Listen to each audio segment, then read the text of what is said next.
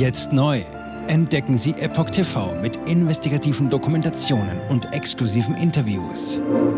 EpochTV.de Willkommen zum Epoch Times Podcast mit dem Thema Hyperrealistische Darstellungen. Der Israel-Krieg und KI-generierte Bilder, auch Bildagenturen involviert. Ein Artikel von Reinhard Werner vom 12. November 2023. Die Offensive Israels gegen die terroristische Hamas in Gaza wird von einem Infokrieg in sozialen Medien begleitet. KI-generierte Fake-Bilder dienen zur Emotionalisierung und Verbreitung von Hass. Bildagenturen spielen dabei eine zwielichtige Rolle. Nicht nur, dass eingebettete Journalisten das Massaker der terroristischen Hamas in Israel vom 7. Oktober begleitet haben sollen, sorgt im aktuellen Nahostkonflikt für Aufsehen. Neben der medialen Inszenierung des realen Terrors, die Reporter diese damit ermöglicht haben, spielen auch KI-generierte Fake-Bilder im Infokrieg eine immer größere Rolle.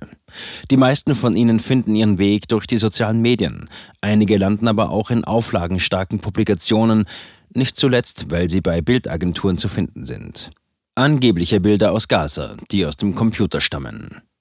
Wie die Neue Zürcher Zeitung NZZ berichtet, führen namhafte Anbieter wie Adobe Stock oder Alamy computergenerierte Bilder, die sich bei der Stichwortsuche nach Gaza auffinden lassen. Im Fall des iranischen Künstlers Meysam Azaneshin sind diese nicht einmal als KI generiert gekennzeichnet. Dabei schreibt Adobe dies in seinen Richtlinien eigentlich vor. Auch bei Alamy sind dessen Bilder der NZZ zufolge nicht gekennzeichnet. Diese Agentur vertreibt neben Stockfotos auch echte Pressebilder. In vielen der KI-generierten Bilder spielen Kinder eine Rolle. Häufig kehren auch eindrucksvolle und düstere Darstellungen von Ruinenlandschaften wider.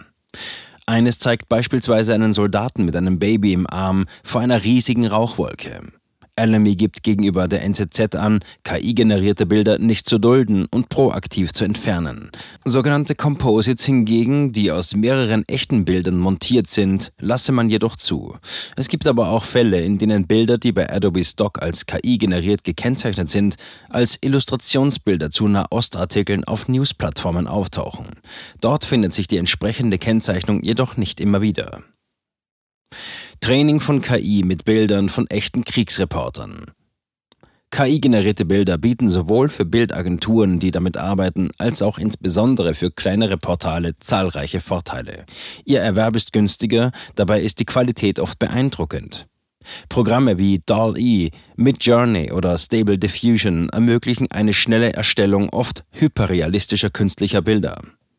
Gleichzeitig ersparen sie den Online-News-Plattformen den zeitlichen und finanziellen Aufwand für die Überprüfung der Authentizität. Pro KI generiertem Bild nehmen Künstler dem Analyseportal Stock Performer zufolge im Schnitt 17 Cent im Monat ein.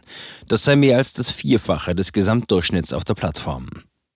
Das Training der KI erfolgt hingegen mit echten Bildern, für die sich Kriegsreporter häufig Gefahren für Leib und Leben ausgesetzt haben kaum überprüfbare Angaben der Hamas zu Todesopfern in Gaza. Während Bildagenturen die KI-generierten Bilder vor allem aus wirtschaftlichen Erwägungen benutzen, arbeiten manche Akteure aus anderen Gründen mit Fakes. Seit Beginn der Antiterror-Operation in Gaza gehen KI-generierte oder falsch gekennzeichnete Bilder durch die sozialen Medien. Die meisten von ihnen sollen emotionalisieren, eskalieren und zum Hass anstacheln, und das in einem Konflikt, der ohnehin schon weltweit die Gemüter erhitzt. Der Faktenfinder der ARD weist darauf hin, dass vor allem Bilder von toten, schwer verletzten oder leidenden Kindern durch soziale Medien gehen. Dabei wird der Eindruck erweckt, es handele sich um Opfer des aktuellen Kriegsgeschehens in Gaza. Angaben des Gesundheitsministeriums in dem Küstenstreifen zufolge soll die Antiterroroperation Israels bereits mehr als 10.000 Todesopfer gefordert haben. Die Zahlen lassen sich jedoch kaum unabhängig überprüfen. Die dort regierende Hamas ist dabei bemüht, insbesondere die Zahl toter Kinder auszuweisen. Als solche gelten dort alle Personen unter 18 Jahren, einschließlich der von den Terroristen als Kindersoldaten rekrutierten Kombattanten. Propagandaarbeiten unter den Bildern, die ihre Runde durch die sozialen Medien machen, befinden sich jedoch zahlreiche, die gar nicht aus dem aktuellen Gaza-Konflikt stammen. Viele davon stammen aus älteren Konflikten und häufig aus anderen Teilen der Welt. Der Berliner Antisemitismusbeauftragte Samuel Salzborn sieht die Gaza zugeordneten Fake-Bilder als wesentlichen Faktor bei der Radikalisierung der Anti-Israel-Proteste. Sie sollen nicht nur simplifizieren und emotionalisieren angesichts der natürlichen Empörung beim Anblick toter Kinder. Die Parole vom Kindermörder Israel greife zudem auf uralte antisemitische Legenden zurück, die ihre Wurzeln bereits im Mittelalter hätten. Propagandistisch motivierte Arbeit mit Fakes ist allerdings bisweilen auch auf israelischer Seite festzustellen. So verbreitete die Kommunikationsabteilung von Israels Premierminister Benjamin Netanyahu jüngst Bilder angeblicher Raketenangriffe aus Gaza, die jedoch tatsächlich älter waren und aus Syrien stammten. Dazu teilte man ein erst kurz zuvor hochgeladenes TikTok-Video, das eine Todesopferinszenierung durch die Hamas zeigen soll. EU-Kommissar stellte X und Elon Musk ein Ultimatum. Ein Zusammenhang war jedoch nicht zu erkennen, außerdem war nicht nachvollziehbar, warum das Video kurz nach seiner Anfertigung auf einer stark frequentierten Plattform gelandet sein soll. Nach entsprechenden Hinweisen entfernte das Online-Team die geteilten Beiträge wieder.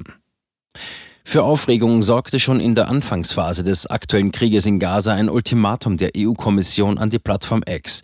Deren Verantwortliche sollen sich, so hieß es in einem Schreiben, binnen 24 Stunden an Sicherheitsbehörden wenden. Der Online-Dienst, so die Begründung, verbreite illegale Inhalte. Twitter-CEO Elon Musk forderte Digitalkommissar Thierry Brayton dazu auf, in transparenter Weise darzulegen, welche Inhalte er damit meine. Das Ansinnen löste Vorwürfe der Zensur gegen die EU aus. Jetzt sieben Tage den vollen Zugang zu spannenden Diskussionen wie dieser zur Transgender-Ideologie und ihre Folgen sowie vielen anderen heißen Themen sichern. Darunter auch das preisgekrönte Doku-Drama Gender Transformation, die Impfdoku Die verborgene Krise oder den Enthüllungsfilm Der Schattenstaat über die woke ESG-Agenda, die zu einer schönen neuen Welt der sozialen Gerechtigkeit führen soll.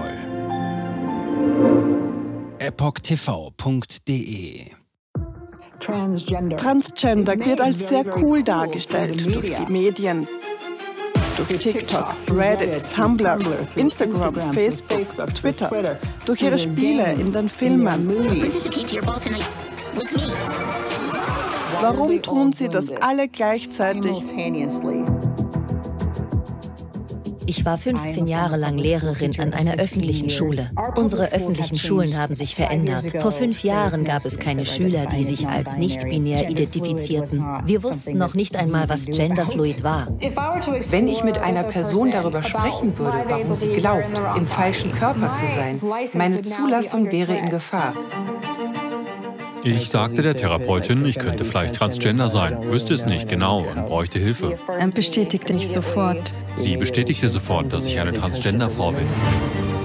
Diesen Kindern werden gleich nach der ersten Sitzung Pubertätsblocker verschrieben oder sie werden einfach durch die Operationen gejagt.